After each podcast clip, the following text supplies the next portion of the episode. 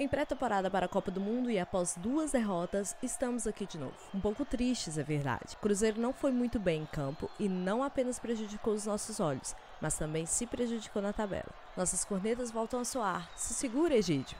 Apesar de que sabemos que você deixa qualquer um passar com certos corta-luzes contrários. Estamos no sexto mês do ano e a fragilidade do nosso elenco se apresenta em lesões e em faltas de alternativas de jogo. Continuamos sem velocistas e a média de idade faz com que percamos a corrida em todos os sentidos. Temos um dos elencos mais velhos em comparação com a média de idade dos principais elencos do Brasileirão, principalmente se for olhar com o time titular. Mas aí vem a Copa do Mundo para esfriar nossa cabeça.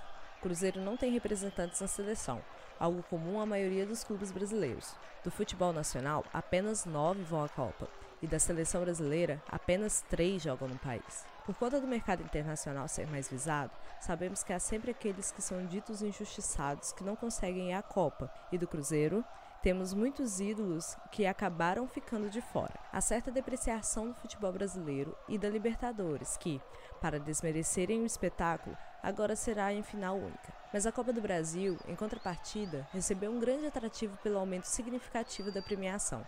Será que valerá mais lutar por ela que pela Libertadores. Eu sou Luciana Boá.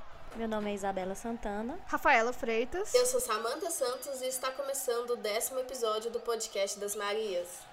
Podcast das Marias. Então, pessoal, vamos começar pela pior parte. Foi o Cruzeiro, foi Chapecoense 2, 0 Cruzeiro. Sábado passado, 9 de junho, na Arena Condá, partida válida pela 11ª rodada. Vocês assistiram? Como que foi? Eu confesso que eu não assisti, eu fiquei ouvindo de radinho e foi ótimo porque eu passei menos raiva no radinho do que ficar vendo, fazer meus olhos sangrarem com o futebol que o Cruzeiro apresentou no sábado. Eu assisti mais ou menos, porque eu tava numa comemoração no aniversário, bar, e eu assisti e foi dureza, viu? Eu sei que a gente ficou chateado por causa do gol lá, né? Polêmico, mas também é, é complicado você ficar falando, poxa vida, o juiz tá atrapalhando o Cruzeiro, mas o time não fez nada o jogo inteirinho, sabe?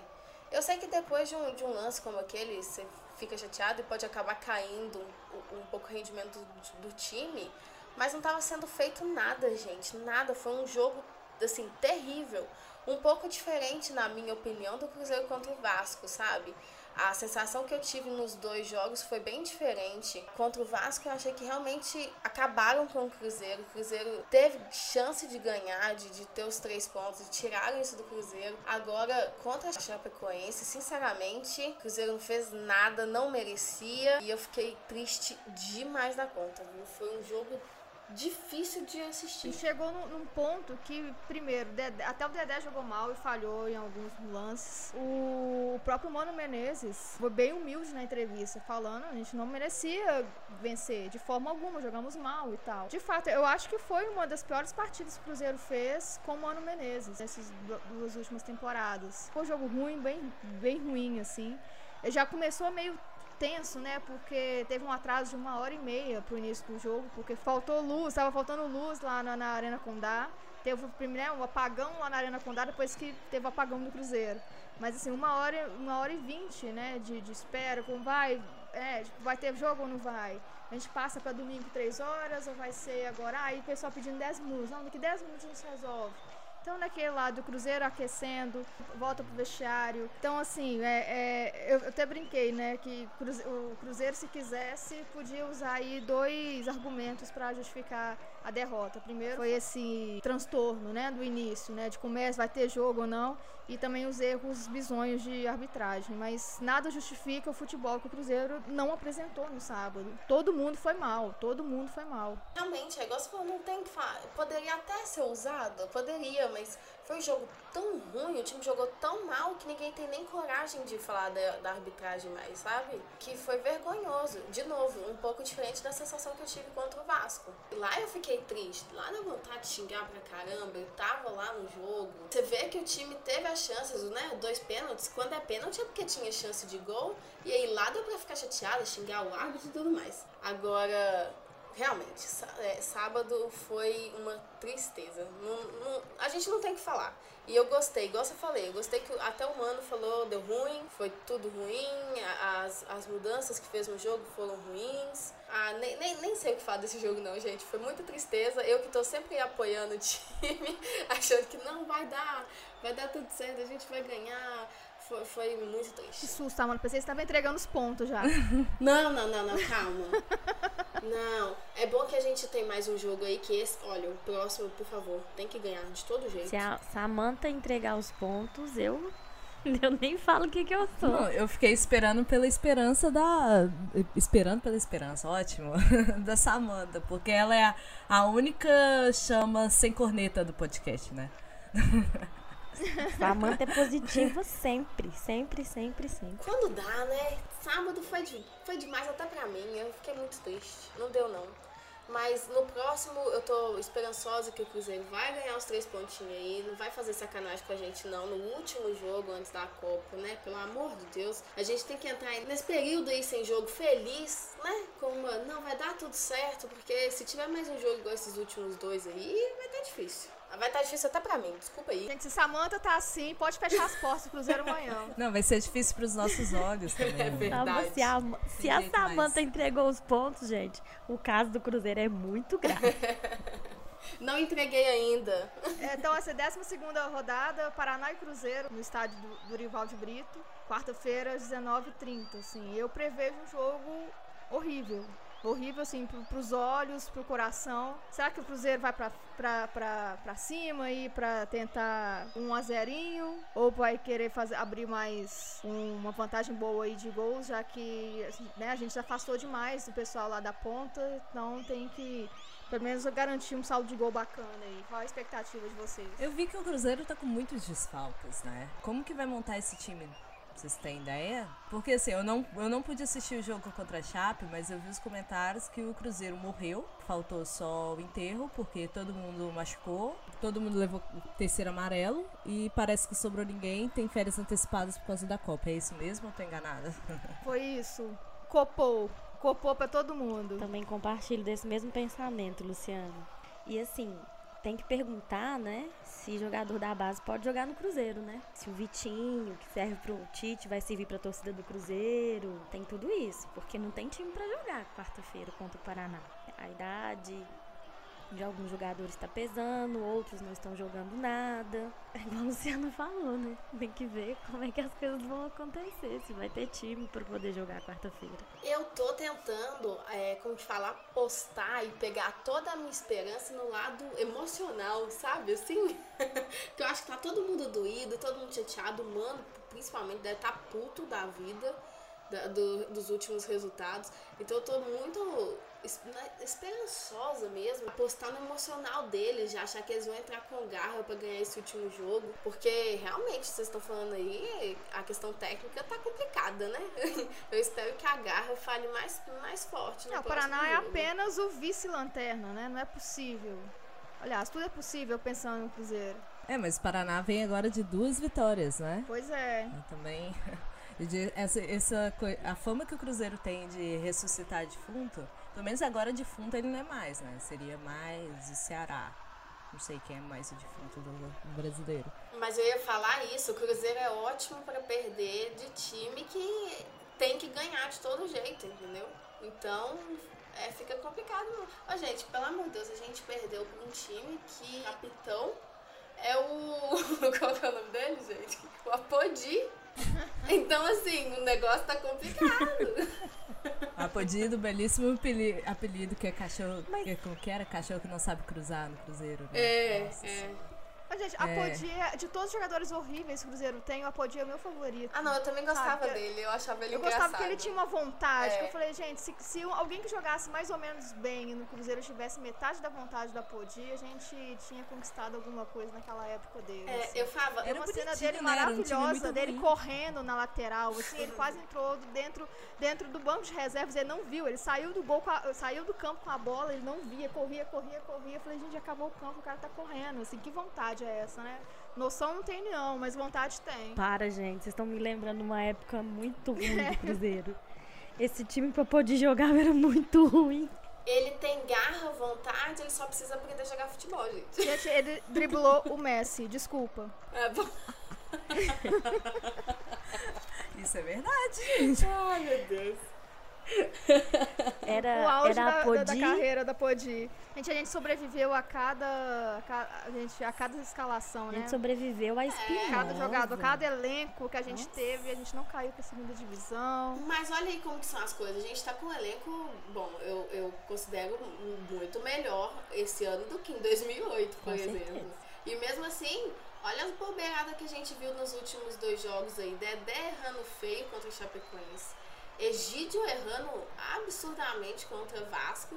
A gente nu- nunca tá. E é contra a? Chape também, né? O Egídio acho que entregou dois gols aí de- do, é, do Vasco e da- contra a Chape também. É, o primeiro contra a Chapecoense, ele perdeu na corrida. E Perdeu na contra corrida, o Vasco, é. ele deu um corta-luz contrário. Entregou, ele fez o, deu passe, gol. Não adianta, eu não gosto do Egídio. E assim, se o Cruzeiro continuar com o Egídio como titular, nós estamos ferrados. O Egídio é horroroso, gente. Pelo amor de Deus. Só aquela trivela que ele foi querer dar lá contra o Vasco mostra o que, que ele é. O pessoal criou, assim, um- uma coisa em cima do Egídio que eu não vou entender jamais. Não, pelo amor de Deus, eu nem falo mais nada do Egídio porque não tenho o que falar. Ele é aquilo dali. Não tem jeito. Fraco. É, a gente, mesmo com um, um time bom, a gente tá sujeito a isso, não tem jeito. Ah, não, sim, mas eu falo que assim, o Cruzeiro, é, pra mim, trazer o Egídio, eu sei que tem gente que fala que ele foi campeão brasileiro, bi, né? Mas pra mim foi um erro, entendeu? Ele é muito fraco. E aí começaram tanto a, a babar nele, tudo, que ele ganhou uma confiança que de um jogador que ele não tem. Então, assim, esse é que é o risco. Quando você elogia o jogador, fala que ele tá jogando muito como o Thiago Neves da vida, o Thiago se garante, mesmo estando em péssima condição física. O Egídio não se garante. Não, eu não, sou- eu não sou contra o Egídio igual você, não. Eu, eu, eu até gosto dele, ele só tá vacilando. E- e- Ele ganhou até prêmiozinho em 2014, porque ele jogou bem. É, mas assim, gente, o ponto fraco do Cruzeiro naquela época era o Egídio, entendeu? Sempre foi o Egídio. Mas enfim, né? Eu não gosto dele mesmo, então não vai adiantar.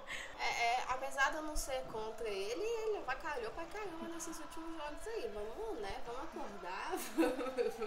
cadê, cadê o moço de 2014 que ganhou prêmiozinho? Tem que voltar, gente. É, o difícil. É, e não é só o Egídio, né? Assim, o time do Cruzeiro tá muito inconstante. A gente, a gente já falou isso várias vezes no podcast. Uhum. Mas assim, faz dois jogos bem legais, assim, não vou falar perfeitos, mas dois jogos que empolgam a torcida, não, agora vai e não vai, né?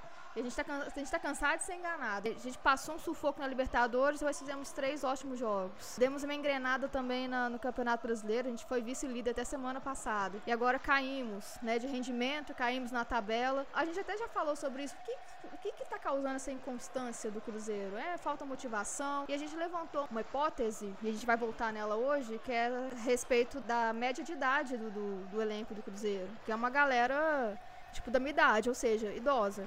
É uma média bem alta. Não, eu acho que assim, o calendário do futebol brasileiro já é louco, né? Aí quando você monta um elenco que fica engessado em só um esquema, ou um elenco que, se- que dependa só de um jogador, uma hora vai dar errado. Não tem jeito de evitar isso. Botar Thiago Neves, não sei quantos anos o Thiago Neves tem, um time na conta dele, ou do Arrascaeta, que já é novo demais. Uma hora eles vão falhar, uma hora o time não vai aguentar mais. E assim, na montagem do elenco ainda não colocaram um velocista. Pega um time rápido, o que que faz? Vai ficar com o bumbum na parede o tempo inteiro pra tentar segurar o adversário? Vai conseguir vencer todos os jogos assim? Não- vai ser. O elenco do futebol brasileiro, principalmente em ano de Copa, é jogo duas vezes por semana, é três vezes por semana, sei lá. É, aí, assim, eu vejo um erro na montagem do elenco que passa pela diretoria, que passa é, pelo técnico, que tá aí há tanto tempo, ele que aprova quem vem, quem vai. A gente vai bem uma hora, mas quando começa a gostar de ver o jogo, já vira um porre novamente, né?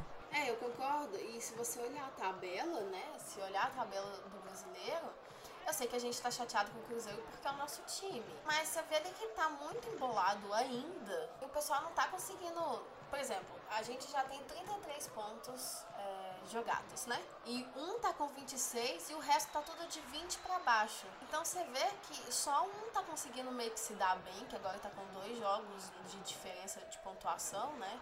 E o resto tá tudo embolado. Eu acho que tem muito a ver com o que a Luciana falou. É, ano de Copa, gente, é complicadíssimo. E eu acho que tá todo mundo sentindo isso. Eu acho que isso influencia, mas não é o único motivo, né? Porque a gente tá falando aqui das questões técnicas do nosso time do Cruzeiro. Mas eu acho que sim, o ano é mais cansativo, é mais pesado. E igual a Lu falou, a quantidade de jogos já é absurda que o pessoal joga. O Cruzeiro jogou já o Mineiro, aí tem o Brasileiro, a Copa do Brasil, a Libertadores. E ainda tem que ficar um mês parado praticamente por causa de Copa.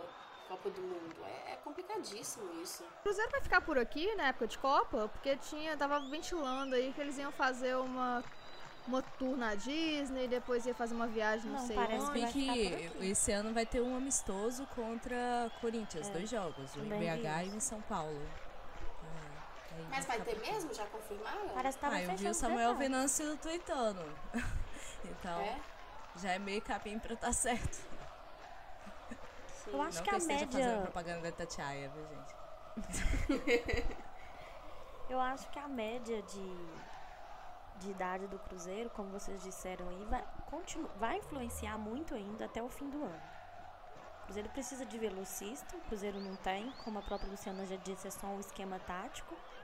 Quem antes estava decidindo está em péssima condição física, que é o Thiago Neves. O Robinho joga desde o ano, pra, desde o ano passado bem. Então você olha para o banco, não tem alternativa. Além do elenco estar nas condições físicas bem ruins pela idade. Eu acredito que seja muito pela idade mesmo. Mesmo que a gente já tenha visto aí alguns, é, alguns times com muitas dificuldades, como o Grêmio. Né? Quem está voando mesmo é o Flamengo, que investiu na base. Né? O Flamengo tem uma base muito boa, muito forte. E vamos ver quando que o Cruzeiro vai acordar para isso. E o Cruzeiro tem os meninos da base, né? Que estão, por exemplo, o Marcelo, que estão sendo colocados na fogueira, né? Então daqui a pouco a gente vai ter nem menino da base para colocar no Cruzeiro, porque a torcida vai, vai encher o saco. A gente fala tanto do Mano, né, Rafa? Ah, porque ele não dá chance pra base, ele não dá chance pra base e tudo.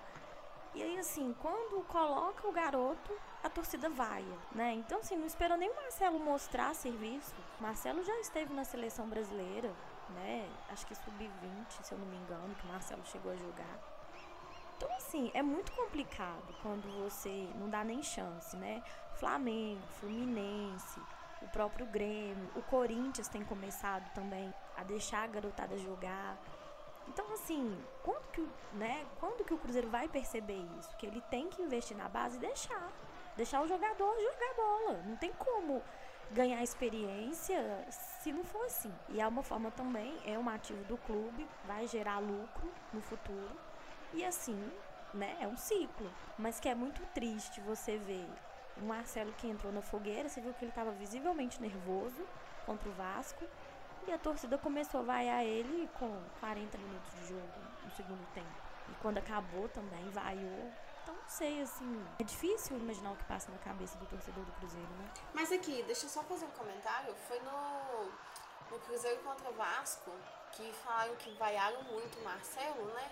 Mas na verdade não foi tão vaiado assim não, tá? Eu que tava no campo nem vi a vaia, pra falar a verdade. É, teve um pessoalzinho vaiando, a rádio falou que ele tava sendo vaiado, mas não foi bem assim não. Eu sei que tem gente reclamando, porque é gente idiota. O cara acabou de começar a jogar, pô, sabe? Tem que ter paciência mesmo. Mas não foi também tão absurda a torcida do Cruzeiro assim não. Pelo menos não que eu percebi em campo, sabe? A repercussão fora, eu não sei. É, geralmente quando acontece esses tipos de vai, essas coisas assim, é, o povo exagera, né, pra imprensa, só pra ter assunto pra falar. Se tem uma coisinha, oh, o time empatou, o time vaiou, aí a torcida vaiou, pô, mentira, foi 10 pessoas e eles querem transformar isso para ter tema de debate. As pessoas também exageram muito, né? A gente não pode também generalizar e falar que é toda a torcida do Cruzeiro, não. Mas de um modo geral, alguns comentários que eu vi no Twitter Eu vi algumas pessoas xingando, falando que ele não ia servir e tudo. Eu, não, eu realmente não sei a quantas anda a base do Cruzeiro. Eu não acompanho a base para saber se, nossa, tal jogador é assim. Eu fui o jogo Cruzeiro e Coritiba ano passado. Eu, Isabela, não sou nenhuma especialista em futebol. Eu não gostei do jogo, achei o jogo ruim. Até o próprio Tony Anderson, que o pessoal está idolatrando lá no, no Grêmio, eu não gostei, achei um jogador pesado e assim, é, batendo muito canela mesmo. O Marcelo, ele estava nesse jogo no Independência, eu acho que foi do, do Brasileirão Sub-20 do ano passado, que o Cruzeiro foi campeão, se não me falha a memória. É, o Marcelo até que tentou muita coisa, sabe? Então, assim, é difícil falar para vocês, assim, como que anda a base do Cruzeiro, porque o clube também parece que não faz muita questão de, de mostrar. Eu falo pô, na questão do, de mídia, né? A base do Cruzeiro, de um modo geral, ela é escondida. Mas tem que deixar o menino jogar bola, né? Se vai ser vaiado, se não vai ser vaiado. É, tem que esperar. Então, né? E o Cruzeiro forma ultimamente, até pelo estilo de jogo, muito zagueiro bons zagueiros e goleiro. O Cruzeiro tem muita dificuldade em formar atacantes velozes, de uns anos pra cá, né? Habilidosos, um grande meia. Tem o Marco Antônio, parece que é muito bom jogador. O Vitinho também. Vamos ver, né? Mais uma vez, serviu pro Tite. Vamos ver se vai servir pro Mano. Podcast das Marias. Falando no Vitinho, né? Ele tem 18 anos, que é meio incompatível, a bem abaixo da média é, de idade do Cruzeiro, né? O Cruzeiro está com 27,1 anos de média, de acordo com o Transfer Market. Uau! Isso é, o torna o sexto time mais velho, com média de idade maior no Brasileirão. Na frente dele tem, obviamente, Ceará, América, tem a Chape, mas dos times, assim, candidatos ao título tem o Grêmio e o Palmeiras. Aí, assim, ele perde, tem os elencos mais novos. Tem o Flamengo, que segue líder e bem líder, né? A média de idade deles é bem abaixo. E assim, o Corinthians também é abaixo do Cruzeiro. E assim explica muita coisa também. Essa série de jogos com um elenco é, limitado taticamente, que se limita a um estilo de jogo em cima de certos jogadores. Thiago Neves já não é nenhuma criança. Como que faz, né? Por isso também tem essas lesões. E o Vitinho tá lá servindo ao Tite.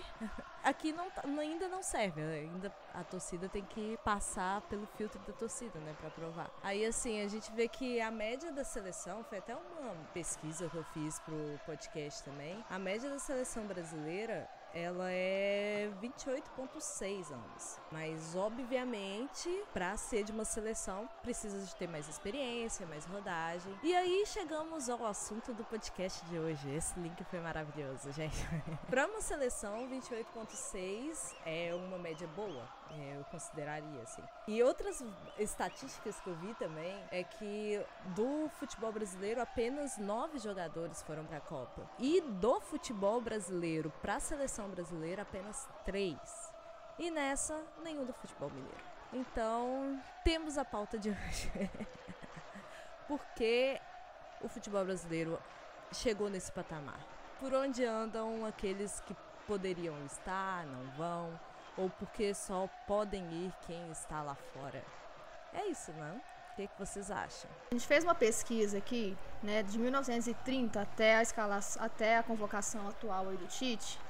O primeiro cruzeirense que, que foi convocado para uma Copa do Mundo foi o Tostão, em 66. Então foram 36 anos com uma, só com, com jogadores do, de Rio de São Paulo. Existia, né, sem, como sempre, é, exigi, é, existia essa hegemonia. Então, assim, 1930 só tinha jogador de Rio e São Paulo. É Corinthians, é Palmeiras, é Flamengo, é Vasco, é Botafogo, era Bangu, era Ponte Preta, era Portuguesa.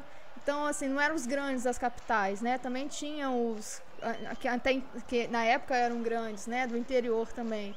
Em 34 só teve também, né, todos os jogadores do Rio São Paulo, com exceção do Patesco, que era um polaco brasileiro que ele jogava no Nacional de Montevidéu. Então ele era, foi talvez um dos primeiros estrangeiros, né, entre aspas, a, a servir a seleção.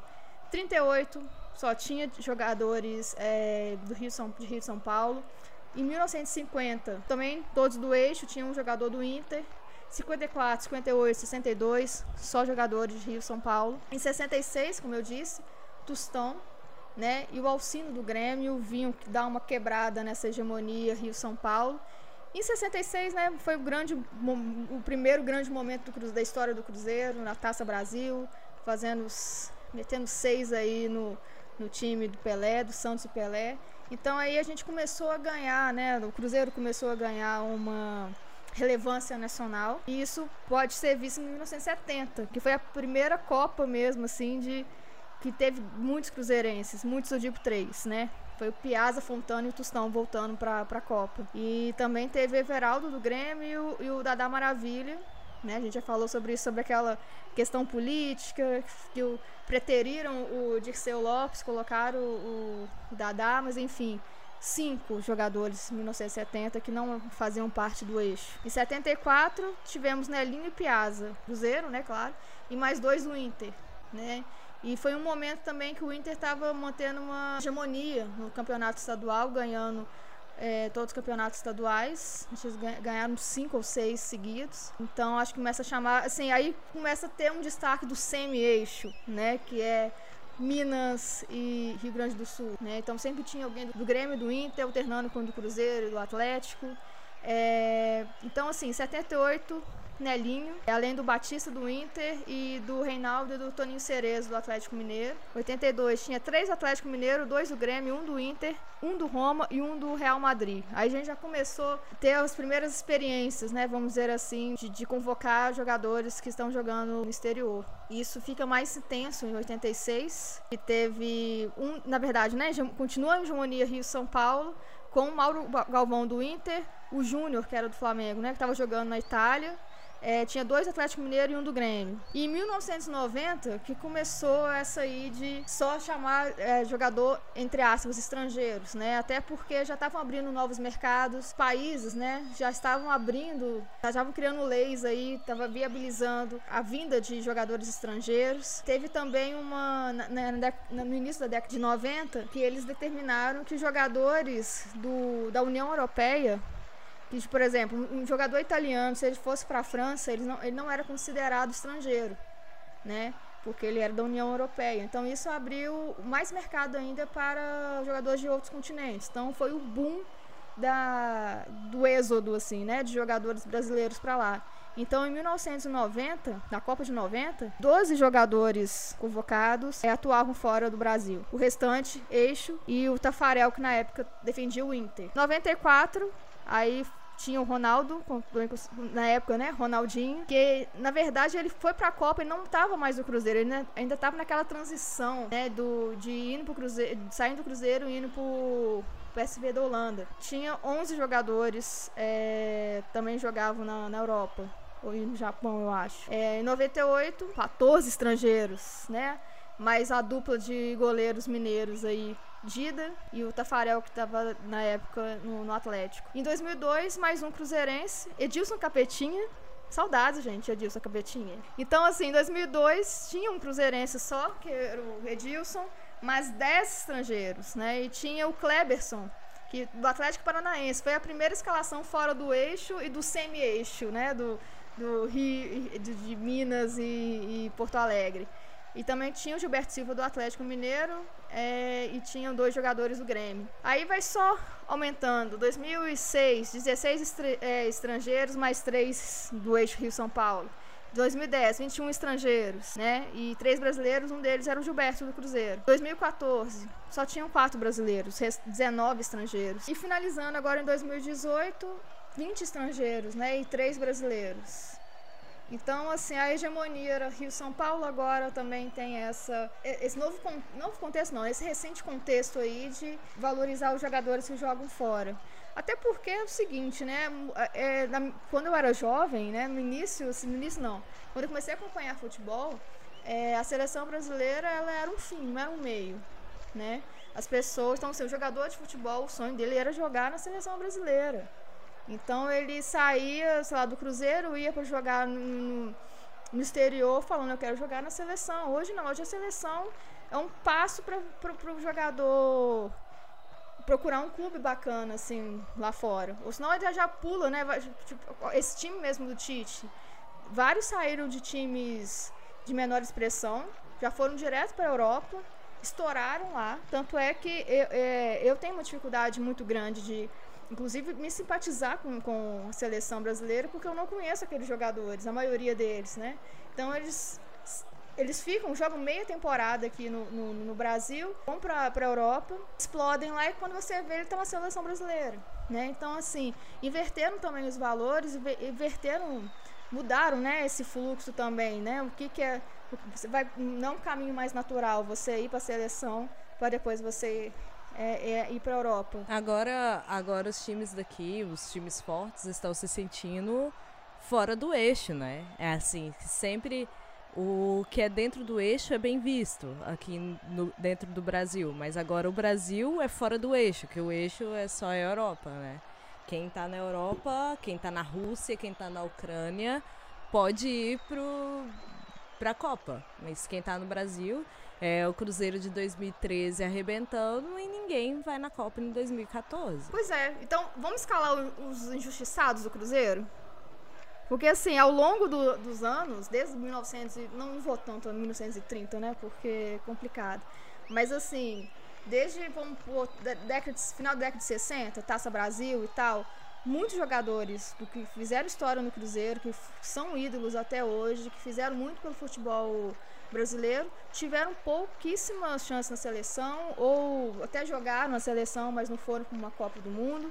E é justamente isso, né? Por, em detrimento ao, ao eixo, né? Sempre tinha aquele lobby. Existiu, é, como, como existe hoje também, um lobby de ter alguém do Flamengo, do Vasco, do Palmeiras, do Corinthians, que e, e, e, sempre deixando os times, os jogadores de outros times brasileiros como segundo plano. Então vamos lá? Vamos. vamos lá. A gente, a, gente tá te, a gente tentou aqui fazer uma escalação dos injustiçados.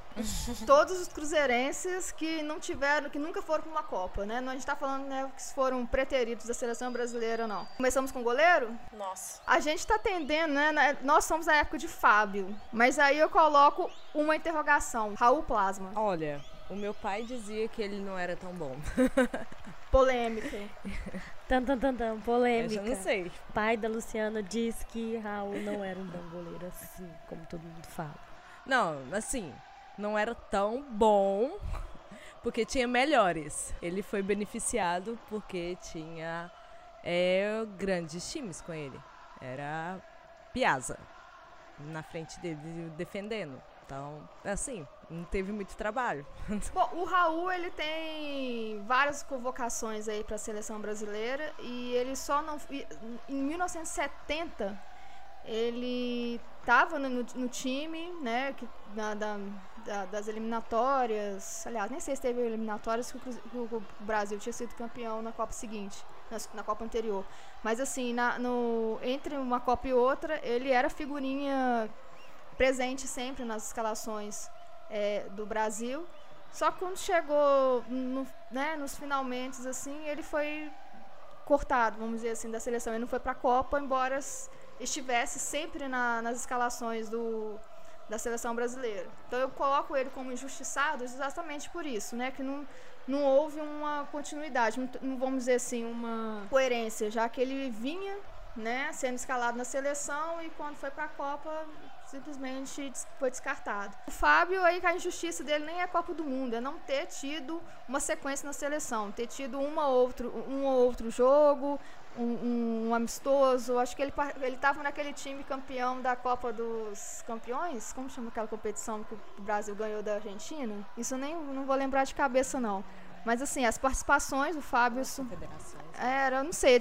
Teve uma, uma competição grande aí que o Fábio participou mas também não, não, foi. Inclusive, o Mano Menezes até hoje não explicou por que, que ele não convocou o Fábio na, na, na, sua época, né? Acho que até convocou, mas não deu continuidade no Fábio. Então, assim, é, claro, o Raul teve chances, mas um, uma escolha. Na verdade, eu falei em 1970, mas né, eu acho que foi depois, foi na época do Tele. Não, estou confundindo, mas enfim. O Raul ele teve uma sequência é, de, de jogos mas não teve chance de ir para a Copa. O Fábio nem isso teve, né? Então, Oi, o Fábio eu gosto de comentar assim que quem foi na Copa de 2010 e 2014 como goleiro.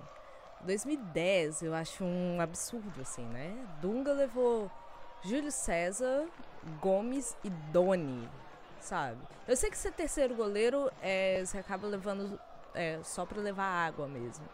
Mas caramba, levar Doni e com todo respeito ao Gomes, sabe? Nunca também achei tanto assim. Sei lá, eu sou cruzeirense que tá falando mal dos, cruze dos cruzeirenses que foram campeões brasileiros, mas. É, o Gomes eu lembro dele levar um frango contra o Paysandu em 2003. Ele tinha um grande time, então eu nunca achei ele um grande goleiro. Eu tenho muito respeito, mas assim, na Copa de 2010, esse trio, Júlio César Gomes e Doni, me convence, não, era para mim o, o Fábio merecia mais, assim. Aí em 2014 ele levou o Júlio César de novo, que estava no Toronto FC na época. O Vitor, que acabou sendo o terceiro goleiro, mas o Vitor assim por 2013 mereceu, né? E o Jefferson. Então, assim, Júlio César não mereceu novamente, mas foi por confiança do Filipão, que foi marcado pelo 7 a 1, né? Fazer o quê? Mas o Fábio merecia, né? É, Jefferson, Doni e. Ai, esqueci.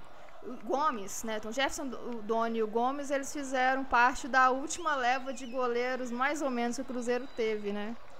É, é foi incrível, Cruzeiro, né? Não, o Cruzeiro, é, é, essa coisa de criar bons goleiros, eu acho que Tipo, desculpa o pai da Lu, assim, mas do, eu não, também não vi o Raul jogar, mas eu sei que todo mundo falava muito bem do, do Raul. Depois a gente teve Dida, e depois, sei lá, teve André Mãozinha, né? Tipo, o André que tinha mãozinha curta. Então, assim, a gente tinha uns goleiros que não. Né, depois, entre Dida e Fábio, a gente teve goleiros que não davam muito para confiar. Eu, eu adoro o Gomes, né? Mas o Gomes, ele batia muita roupa, ele se posicionava muito mal, assim. É... E desses goleiros, eu até gosto de falar também que o Neto é da base do Cruzeiro o Neto era da base junto com o Rafael. O Neto tava, tá na lista de suplentes da Copa Sim. também. Né? É mais um da leva dos, do Cruzeiro, de bons goleiros.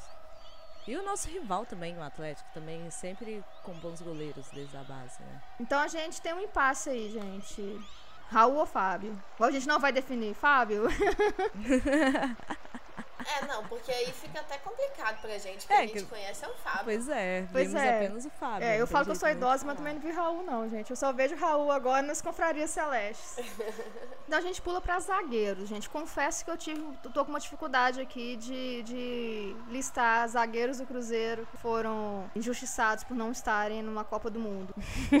Dedé. Pensei em Dedé. Mas o Dedé acabou de voltar, né, gente? É até difícil. Pois é, por isso que eu nem, por isso que eu nem coloquei. Não, sim, é, não, por isso que eu nem, nem pensei nele é. na, na, como injustiçado, assim. Bom, pelo menos ele tá lá na lista. Uhum. É, exatamente. Ele foi lembrado pelo Tite. É. Eu acho que no Cruzeiro não teve, assim, um zagueiro que foi injustiçado, não. Quer dizer, eu, assim, eu não sou tão, assim, com Copa do Mundo de saber certinho o nome dos jogadores, não. O Cruzeiro, historicamente, assim, pelo menos na década de 90, quando comecei a acompanhar o, é, é, o, o time, sempre teve, assim, daqueles zagueiros que são grossos, raçudos, assim, é que sai rasgando, né? Tipo, é um Gotardão da vida, né? Um, é um Cleison. Gotardo teve alguma vez na seleção? Ele, ó, o Gotardo esteve na seleção em 91, quando defendia o Flamengo. Então vamos formar uma dupla aqui mais mais antiga aí. Gelson Baresi, Célio Luz. Saúde! Gente, Libertadores 97. É, Libertadores 97. Não é da minha época. Eu Gelson Baresi. Não, mas como que eu vou avaliar, gente? Eu tinha seis anos, É, né? eu também não consigo Poxa. avaliar de 97 não, porque eu era tipo uma bebezinha, vamos dizer assim. Eu não era tão bebezinha, assim, mas eu também não entendia muito é. futebol, não acompanhava, né? Ô, então... Rafa, deixa eu te falar, a gente tem que, né, falar que a gente é nova, entendeu? Exatamente, eu, eu nasci inclusive em 2002. Eu, eu, eu, vi o Penta. eu nasci no mesmo ano que você. Ó, você ver. Garoto só, de 2002 gente. que tem hoje. Quantos anos? É 16 anos, estou rindo 16 matemática, né? anos. né? Nunca viram a Copa, cadê a propaganda de quem? Da Sadia, Acho que é né? Itaú, né, não? É. Sei lá, Itaú, Sadia. Oi, Brasil, joga pra mim. Eu tenho 12 anos e nunca te vi sendo campeão. Agora mim já tem 16 anos. E continua, hum. Brasil, joga pra mim, porque eu nunca te vi ser campeão. Gente, tem, tem um episódio de falha de cobertura que o craque Daniel, ele foi depois do 7x1, inclusive é 7x1. que ele começa a falar, as crianças, 12 anos, "Va- Brasil, joga pra mim. O Brasil não vai jogar pra você não, moleque. Vai tomar de 7, que não sei o quê. Então vamos ver se o Brasil joga pra essas crianças. Então, gente, só pra. Vamos fechar a escalação aqui. Vamos colocar então Cris e Edu Draceno? Só porque a gente é jovem? É, porque eu lembro, né? Assim, dos outros eu não vou lembrar, não. Então vamos pras laterais. Vocês não, não é da, su- da época de vocês, mas eu voto no Nonato. Ele só. Ele, Não tô podendo votar.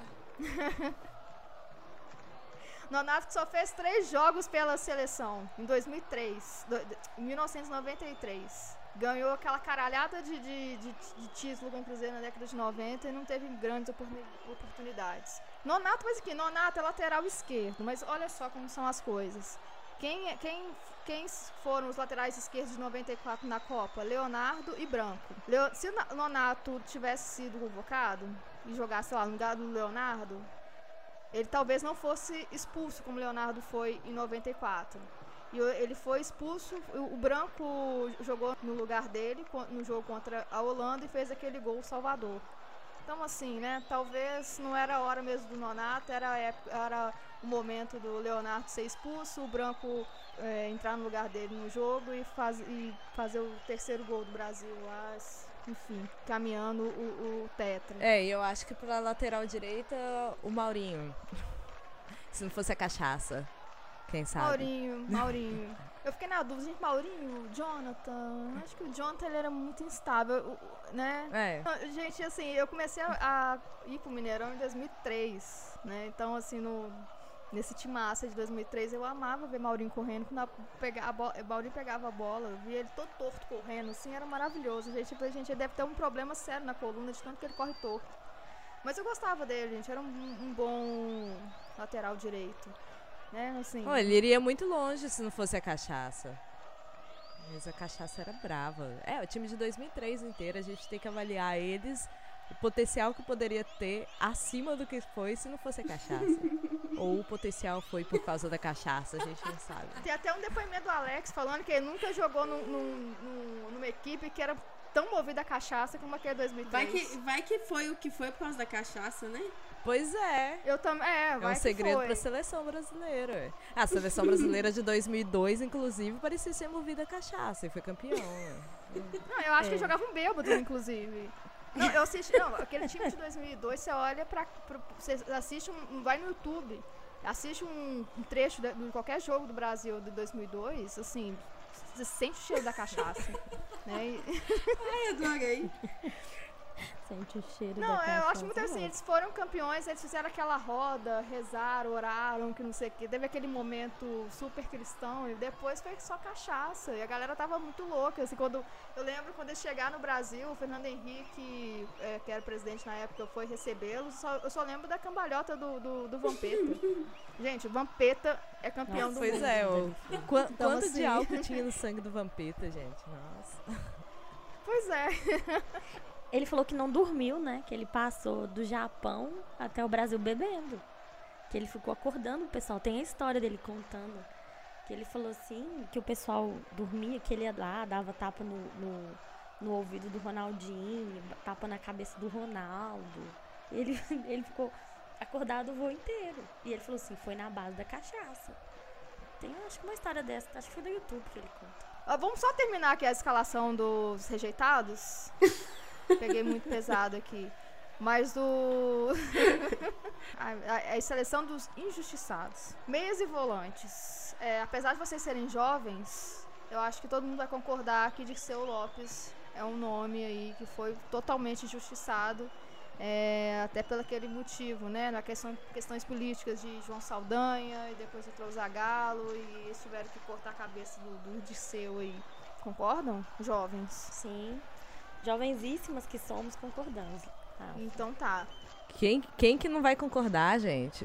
Quem não for concordar, que saia desse podcast agora. Eu vou fazer uma menção especial também ao Zé Carlos, que não é da minha época também, mas como ele fazia aquele quadrado mágico, vamos dizer assim, do Cruzeiro, né? Com a Piazza, Tostão e Dirceu Lopes. É, e assim, ele, do, né, desse quadrado mágico, ele foi o único que não teve oportunidades também, grandes oportunidades na seleção brasileira. Então eu coloco ele também como um injustiçado. Agora duas. Então, vamos aqui por, por, por ordem aqui, então, de, de, de idade, de temporadas. Ricardinho. Ah, eu sou assim, eu sou suspeita pra falar do Ricardinho porque eu sempre amei o Ricardinho. Mas eu acho que ele não tinha bola pra jogar na seleção. Acho que ele era um- uns dois degraus abaixo de nível de seleção. Ele teve oportunidade nessa seleção. Não foi pra uma Copa, por exemplo, sei lá, ele foi campeão em 97 e poderia talvez seguir numa Copa de 98, não É. sei. Uma geração, de, uma geração não, né? Tipo, temporadas depois tivemos Alex. Vocês lembram de Alex? Vocês já eram nascidas em Esse aí- 2003? Esse aí eu acho que. O Alex mesmo fala que ele tem duas teorias, né? Que o meio-campo, quando ele é, tava na melhor fase dele, era um. O meio-campo da seleção era muito bom. Talvez não teria espaço para ele, sei lá, talvez sim, talvez não. Porque assim, é, quando ele se destacou no Palmeiras, foi lá pra 99, né? Aí a Copa, a próxima Copa seria 2002. E em 2002 ele tava naquele, naquela briga judicial com o Parma, aí ele não pôde jogar e tal, também não foi pra Copa de 2002. Hum, Tipo, até chegar no Cruzeiro em 2002. Aí ele jogou muito em 2003, claro. Aí em 2004 ele foi pro futebol da Turquia. E assim, não, eu não esperava que em 2006 eles convocassem alguém que jogasse na Turquia. E 2006 é aquela seleção dos grandes nomes. Meio campo tinha o Kaká, que era o melhor do mundo, etc. E ele mesmo fala assim, não sei se teria um lugar pra mim, mas como todo cruzeirense idolatra, né? Teria lugar pra ele.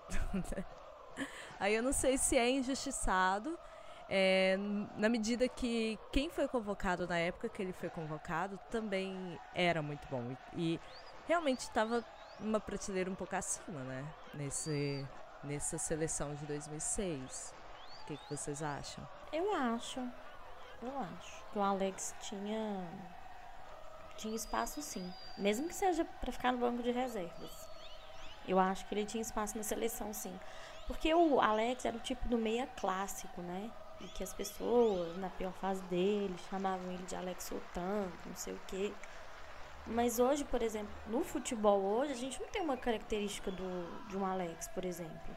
Aí eu não vou entrar na questão de que hoje o futebol é muito mais veloz, né, do que a época que ele jogava. Mas, ah, pra mim, sem dúvidas, o Alex é um grande injustiçado por nunca ter jogado uma Copa do Mundo. Merecia. Por tudo que fez nos clubes. Tem jogador aí que não- nunca fez nada e tá na seleção. E o Goulart na Copa de 2014? Ele tá aqui como injustiçado também. Eu acho que. Será que ele tinha. Ah, Aliás, ainda bem que ele não foi pra 2014, que eu acho que ele não merecia ter um 7x, 7x1 na- no currículo, não. Mas eu acho que foi um, um injustiçado. E agora também foi pra mercados pouco nobres, assim, né? Pro, pros olhos da seleção brasileira. Pois é, fica difícil é, desejar a Copa de 2014 pra alguém, né? Talvez o resultado fosse diferente, né? É, pode ser. sei assim se o Goulart futebol é assim seleção pra mim sempre foi momento e por pelo que vinha jogando em 2014 é, o Goulart merecia sim ter ido pra Copa né gente o Jô foi pra Copa em 2014 por que o Goulart não teria espaço Pois é, não, 2014, acho que todas as escalações que eu acompanhei, não foram muitas, né? É, da seleção brasileira foi, foi a mais que, tipo, que, né? Tipo, tinha lá, só tinha Bernard, tinha o jogo, não é, não é porque eles são do rival, não. Era do rival, do rival, não. Mas assim, tinha umas, sei lá, tinha espaço ali naquele, naquele setor é, é, mais ofensivo da seleção pro, pro Goulart, ou até mesmo pro Everton Ribeiro, né? Que era a- a- talvez uma, a melhor dupla de ataque em, em atividade na época. é assim, assim se tinha espaço pra Bernard tinha espaço pra Jô tinha que ter tido espaço pro Everton e pro pro Goulart na, em 2014 é, pro Goulart por exemplo em 2018 por tudo que ele vem fazendo na China, se o Renato Augusto, ok, o Renato Augusto já tem uma, já tem uma história na seleção, mas o Goulart poderia ter sido testado. Ah, porque o esquema do, de, do- de jogo do Tite é, não tem como encaixar o, o Goulart. Não sei também, eu não penso assim. Eu acho que o, tudo bem que tem a questão do- da confiança do jogador. Mas é um jogador também que, se tivesse sido olhado com mais atenção, poderia estar na Copa. Porque o, Ever, o Goulart vem de alto nível já tem muito tempo. Ah, ele tá na China. O Renato Augusto também tá na China. E foi convocado e tá na Copa do Mundo. Então, não sei. Eu acho que o Goulart aí, ele entra um pouquinho injustiçado. Muito injustiçado em 2014.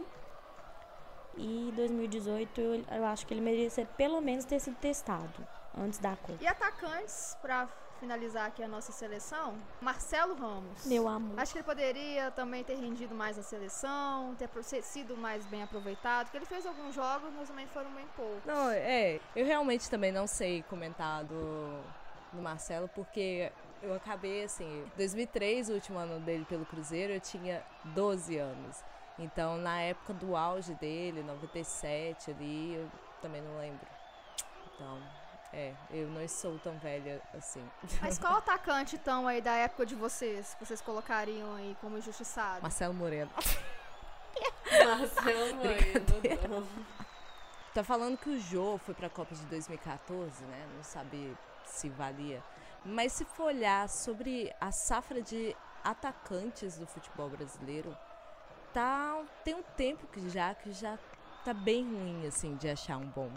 E o Cruzeiro, se for lembrar de atacante do Cruzeiro dos últimos anos, assim, o Cruzeiro foi campeão em 2013 com Borges, 14 com Marcelo Dagoberto. É, Ma- Dagoberto, aí 14 tinha Marcelo Moreno. É, em 2015 era Sobres de falso 9. É, depois apareceu o Raniel, que já é muito novo. O Cruzeiro, pra safra de atacante, assim, pode puxar lá atrás, era o Rony, é, Araújo. Tipo, não teve atacante bom no Cruzeiro nos últimos Não veio anos. ninguém na minha cabeça. É, não tem ninguém. Então vamos fechar a escalação aí de injustiçados com clássicos. Aí eu coloco o Palhinha, não o Palhinha de 97, né? Mas o Palhinha da década de 70 aí, que jogou com Tostão. Não sou eu que tô falando, mas o, a galera mais velha aí fala que Paulinha também é um dos poucos, um dos grandes injustiçados aí que, que vestiram a camisa do Cruzeiro, que não tiveram tantas oportunidades, não teve tanta oportunidade no, no- na seleção brasileira como os colegas de Seu Lopes e Tostão, por exemplo, né?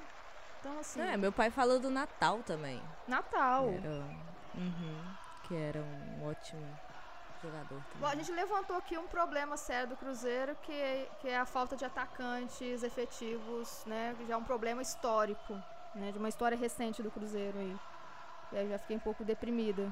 Podcast das Marias. Ó, a gente tem um mês aí, vai- a gente vai ter um jogo contra o Paraná na quarta-feira.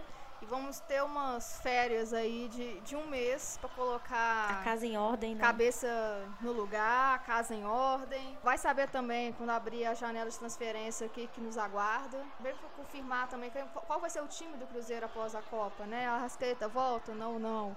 Né? Se vai ter mais um desmanche aí quando a janela abrir, mas enfim. Tem um mês aí pra pensar antes de, do, encontro, do reencontro com o Atlético Paranaense, né? Eu acho que acho que é na segunda-feira o jogo, né? Depois da Copa do Mundo já a gente já emenda aí com o Cruzeiro e Atlético Paranaense para nas oitavas, o último jogo que falta aí para definir o último classificado para a próxima etapa da, da Copa do Brasil. E a gente ainda vai ter um tempinho, né, alguns dias, a- a- uns dias a mais para pensar no Flamengo. Então assim, eu espero que essa pausa, né, seja bem benéfica aí pro, pro Cruzeiro, que os amistosos que supostamente parar com o Corinthians sejam interessantes para o elenco, porque eu não quero passar mais raiva depois da, da Copa, não. Então, meninas, a gente temos um podcast, temos uma pausa, temos Copa do Mundo, mas falei uma pausa do Cruzeiro, mas é, só querendo avisar aos ouvintes que a gente vai aparecendo durante a Copa do Mundo também, né? É, fiquem ligados. Nós vamos inventar assuntos para falar. Vocês não estão Não livres da É, a gente não vai. A gente vai ter uma programação especial agora é, na Copa. Então vocês fiquem ligados aí na arroba podcast Marias no Twitter para acompanhar essa programação. A gente vai dando todas as informações por lá. Tá copando demais. E só falando que hoje eu fui repa- botar reparo na, no clipe oficial, né, no clipe da música oficial do- da Copa de 2018.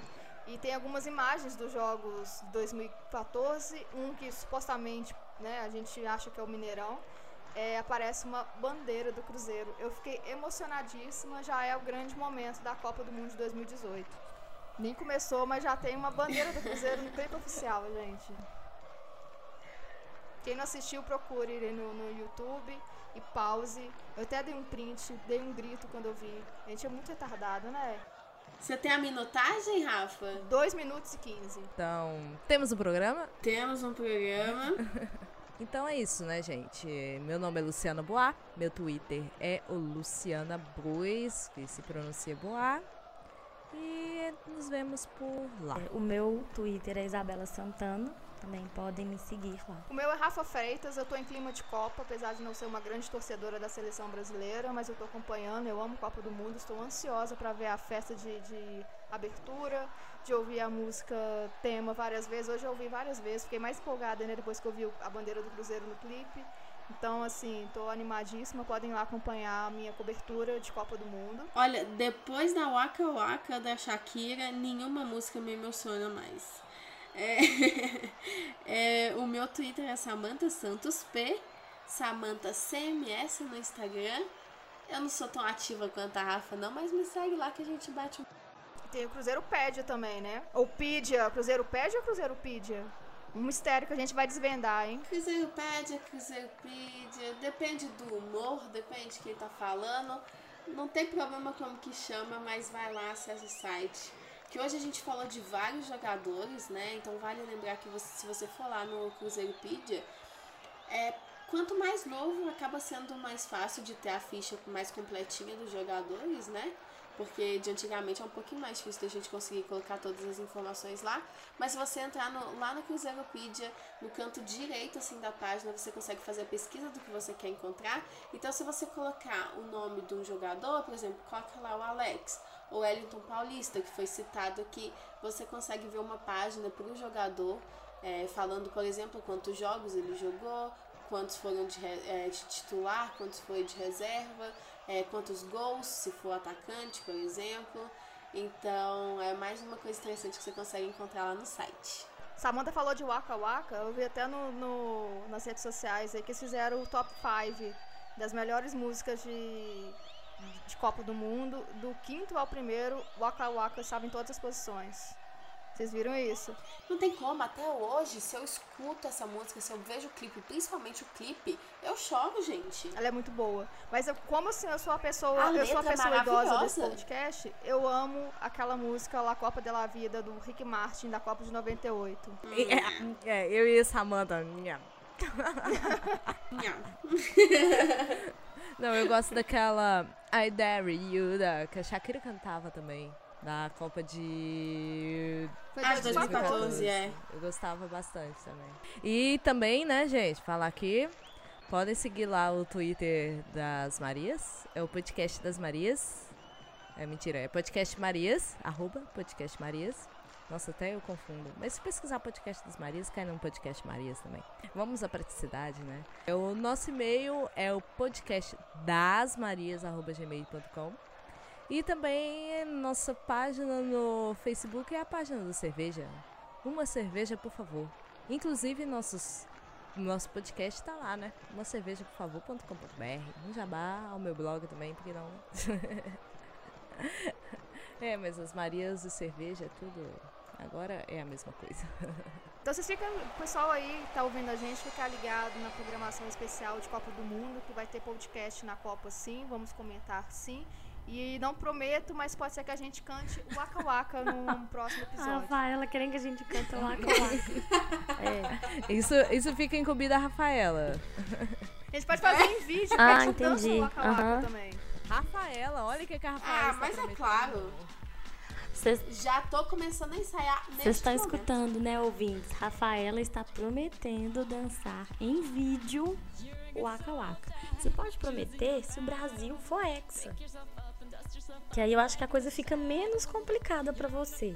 Um pouco menos. Então é isso, gente. Esse foi o décimo episódio do podcast das Marias. Nós somos as Marias e até semana que vem. Tchau.